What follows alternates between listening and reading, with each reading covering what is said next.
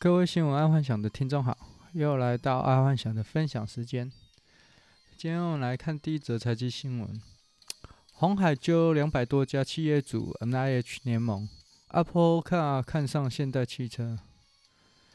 最近呢、啊，新闻一直在报道啊，鸿海在组车子联盟，就是为了 Apple Car，但是啊。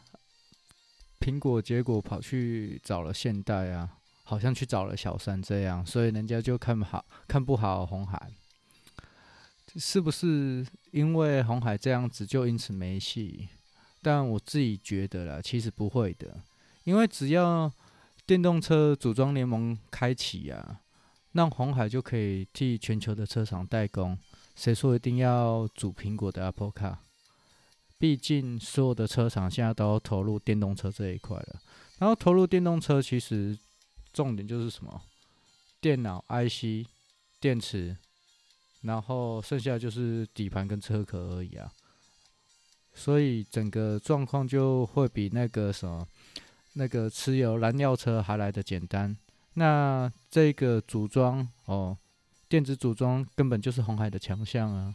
那如果现在又又搞了那么多的那个联盟，然后又跟那个电动车联盟搞了新公司，所以他最后的目标，我觉得不一定是 Apple Car，反而是全球的帮全球的车厂的电动车代工，而且这是有可能的，因为其实就跟 Nike、Reebok、艾迪达一样啊，他们这些鞋子的品牌，他们有自己的工厂吗？没有啊，他们还是找宝成啊。那个红红牙吧，这代工啊，啊，所以是是谁说品牌一定要有自己的工厂啊？然后代工其实就是华人的那个强项啊，就是分工合作就好，让他们顾好他们自己的品牌形象。好，再来说一下娱乐新闻，撑不下去了，唐启阳铺重大决定。这个星座专家汤启阳，他决定不再写书了。其实这这是对的，因为在新的时代啊，其实有更多的方法跟方式去分享或散播资讯。写书已经不是唯一最佳手段了啊！以前写书是为了可以留下证据，或者是留下给其他人参考或阅读这样子。但是现在像 Podcast 啊、YouTube 啊、IG 啊，这个基本上都可以做永久保存。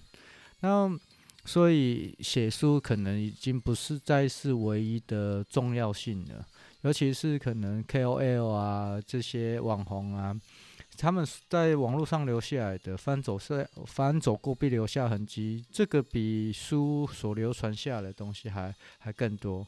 像如果你在网络上有留下任何足迹的话，在网络上一查就有了。可是你书本的话还不一定买得到。绝版了，或者是人家买走了，你没再出版，其实也找不到你的书了。你顶多是在自己的部落格说“我曾经出过书”，所以写出书、写书已经不再是唯一的未来的一个最佳手段了。我这样是，我是这样子觉得。好，在国际新闻，拜登接烂摊子，就只就要射十二支箭。拜登一上任之后啊，就会射出十二道行政命令。但我说真的啦，川普真的不是给拜登烂摊子，而是给拜登了极大的筹码。假设拜登做的这些之前做的那些动作，拜登可以好好操作的话，其实可以享有非常多的谈判果实。嗯，我讲一个最最简单的例子就好了。以台湾的马英九之前他就说嘛，他他戴着头盔都要油电双涨，哦，就是要涨价，就是油价也要涨，电价也要涨。而那时候全国人民都反对，包括他们自家立委。可是是马英九就说他是戴着头盔往前冲，为什么？因为他说如果不这样做，他国家的赤字会太严重啊。那事实证明。民进党上来之后，他没有降价，而也让民进党有了更多的操作空间。所以，一定要有人做这个改革的动作，然后这会让继任者会比较好做哦，会操作。那讲的阿叔比较多，因为他做了嘛，然后所以你在后续，譬如要延续也好，或者是再退让一点也好，那个操作空间就可以很大了。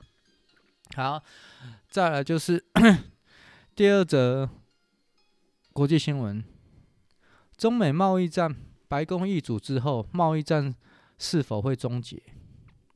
爱幻想自己本身觉得、这个贸易战会不会终结？嗯，说实在话了。我自己本身并不看好，但会不会缓和？我肯定一定会，这绝对是毋庸置疑的。为什么？因为毕竟拜登还是有一些生意，或者是民主党有蛮多生意是在中国的，而且如果真的要处理起来，可能会麻烦。但这当中，其实最大的变数，其实不会是拜登的，其实会是在台湾，因为。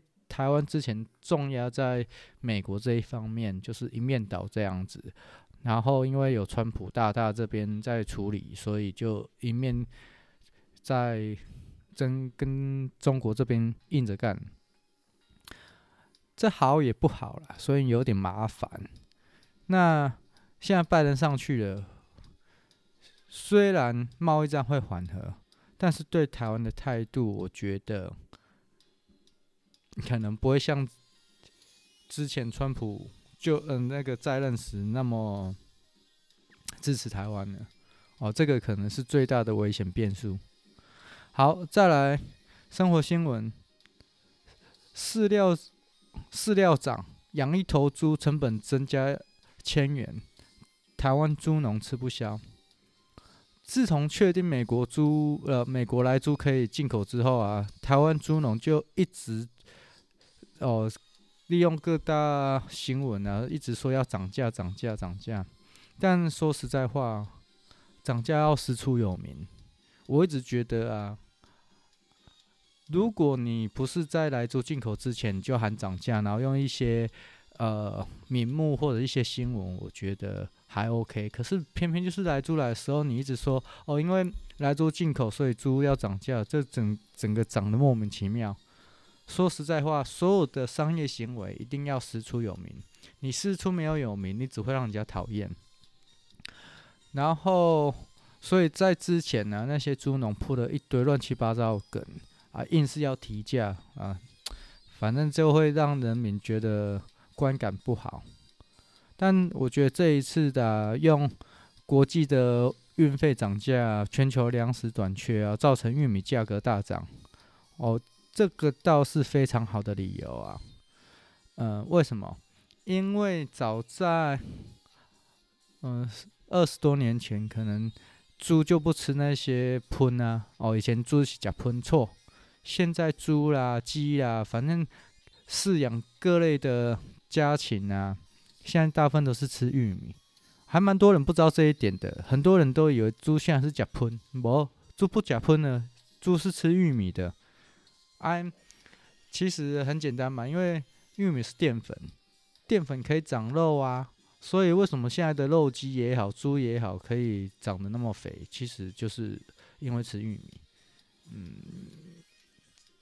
所以千万不要再说尊呃骂人家猪了，因为猪现在不是假喷，现在猪是假玉米。好，那所以。我觉得啦，现在以现在全球国际的全球资金泛滥啊，应该炒黄小玉啊，在二零八六年炒黄小玉应该会再现江湖。啊，至于什么是叫做炒黄小玉啊，请麻烦听听众去估一下哦。那时候在二零八年、二零零八年，其实还炒得蛮凶的哦，而且还蛮还上各大。各大整个中国网站，然后整个台湾也是炒在炒黄小玉哦，黄小玉就去估一下就知道了。好，在健康新闻，北部医院群聚感染扩大。今天啊，本土案例又变多，其中一例还在快餐店打工的。这个会不会是台湾一个破口？其实还蛮紧张的啦，因为毕竟呃，在快餐店人来人往，谁知道？呃，他接触过什么人？所以这个可能会是隐忧。然后这也促使本来爱幻想想想说过年要出去走走，我我看今年应该过年还是在家吃火锅会比较实在。然后我也希望各位听众就是说可能在桃园哦，就是就是桃园省立医院那边啊，可能就是要注意一下，然后最好口罩要戴着，只要出门，因为这个破口只要一破。哦啊，因为台湾还没有疫苗啊，会有点小小小的麻烦。毕竟现在全世界的资金啊，跟那个物流全部投入到台湾，所以只要有破口，可能台湾在这方面会出现重大的危机哦，经济危机啦。好，哎、这个经济危机可能真会影响到整个台湾的股市。好，然后再来科技新闻。在 CES 杀手级应用问世，机器人帮你做菜、收桌、兼洗碗。这一次的 CES 啊，有发表居家机器人。其实机器人有一个一个重点，就是拿捏的力道。假设一个机器人，它可以拿起玻璃杯，任何一种玻璃杯哦，并且没有拿破，那其实这个机器人就真的很厉害，因为它有一个感应装置。以前就是说，因为机器人不懂得感那个什么拿捏的力道，可能就是可能牵起人的手啊，或者是拿起玻璃杯的时候，可能太用力，玻璃杯就破掉，还是怎样。可是现在就是说，他拿起玻璃杯是不会破掉的，而且任何玻璃杯都一样。那这个真的可能就是杀手级应用。然后未来假设，我觉得啦，这这第一代到明年二零二二到可能二零二五的时候，一个真正的居家机器人就会出现了。然后，但是价钱呢？我觉得重点还是在价钱。价钱如果也可以压在五万以内，然后它可以帮你洗衣、做菜，然后收桌子、擦桌子，然后听得懂呃人话。这个在二零二五，假设花五万块，我愿意接受。也不要说五万块了，假设做菜、收桌、洗碗，做这三样可以做得很好的话，十万块我也愿意花。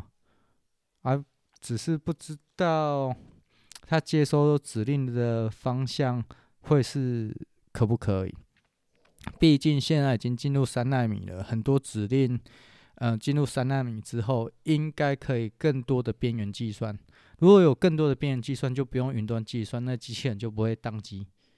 哦，嗯，大概是这样。好，今天跟各位先分享到这。好，谢谢各位听众的收听。啊，晚安。